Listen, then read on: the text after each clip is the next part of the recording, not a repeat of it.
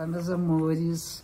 Bom, hoje não vai ser ao vivo, porque eu tinha já um compromisso marcado há muito tempo, exatamente para as 10 horas do dia 15, segunda-feira. Então, vai ser gravado, mas vale do mesmo jeito. Né? Então, bem-vindos, bem-vindas à análise do céu da semana, que vai tratar das tendências e como a gente se relaciona com essas tendências dos astros que são, estão sempre nos acompanhando. Então vamos lá. Eu sempre começo com a fase da Lua e na sexta-feira passada a Lua esteve cheia, foi a fase da Lua cheia que vai marcar a semana toda. E a Lua cheia é a Lua onde o Sol e Lua estão em signos opostos e complementares. No caso, o Sol no signo de Leão e a Lua no signo de Aquário. Feliz Ano Novo, feliz aniversário aos leoninos dessa semana. E o, o eixo Leão e Aquário é considerado pela minha professora Emma Costei de Macheville, do Anemi, o eixo do amor. O amor-paixão, o amor que ilumina o coração, essa generosidade de saber e poder amar, e o amor coletivo, o amor solidário, o amor fraterno do Aquário. Então, todo tipo de amor vale a pena, toda forma de amor vale a pena. E é isso que o, o eixo Leão e Aquário nos remete, né? Cada um tem uma forma de amar e as diferenças são importantes para que a gente possa realmente levar para o mundo essa força que é a força do amor.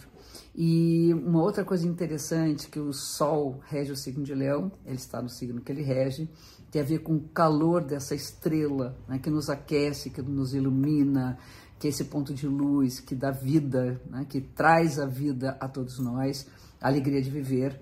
E Aquário, ela tá, eu associo às tempestades, aos ventos que mudam tudo de lugar, que sacode a natureza para que as sementes se libertem e possam gerar vida nova.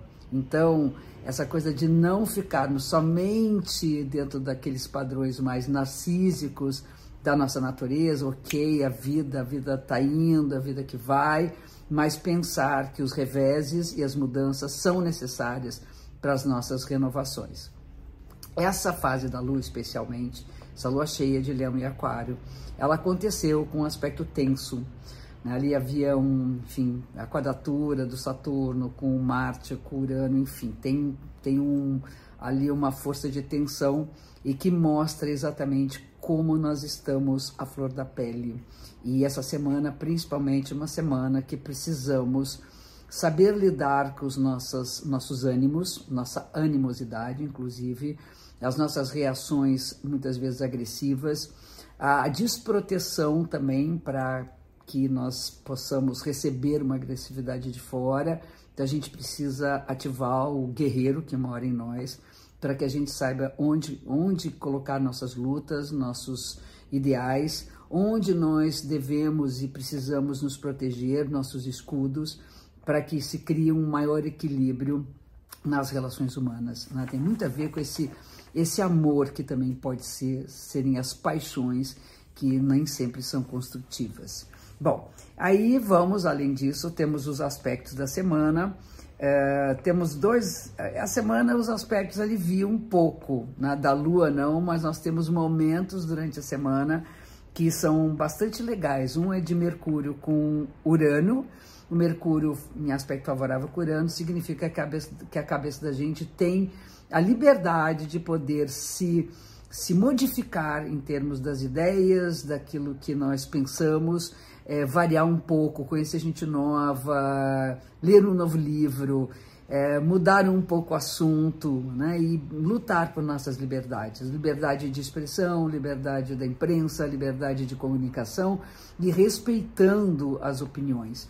Então, esse é um aspecto do Mercúrio corano. Depois, nós temos a Vênus no aspecto favorável com Júpiter, que é de fato acreditar no amor. O amor, amor, o afeto, o cuidado, a capacidade de nós preservarmos né, nossos laços de afetividade, de amor, de amizade, enfim, de companheirismo de trabalho, para que a gente possa evoluir e conseguir um progresso realmente grande nas nossas relações.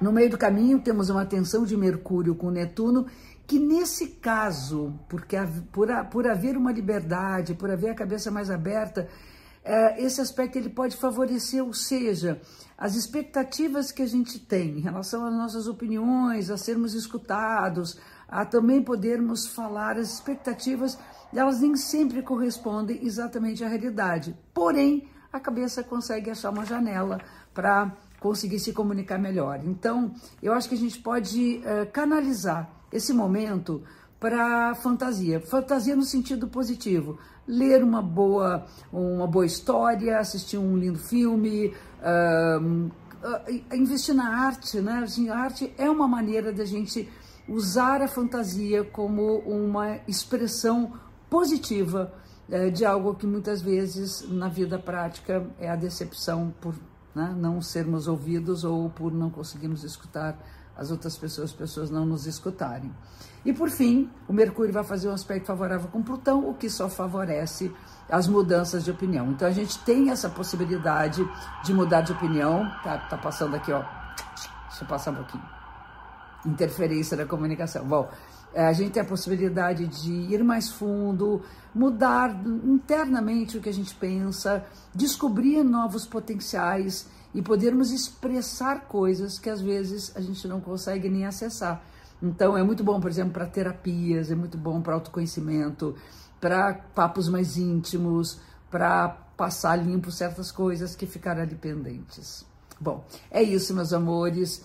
Uh, espero que na próxima semana a gente possa se encontrar ao vivo, ok? E uma linda semana para vocês. Um abraço, um beijo enorme.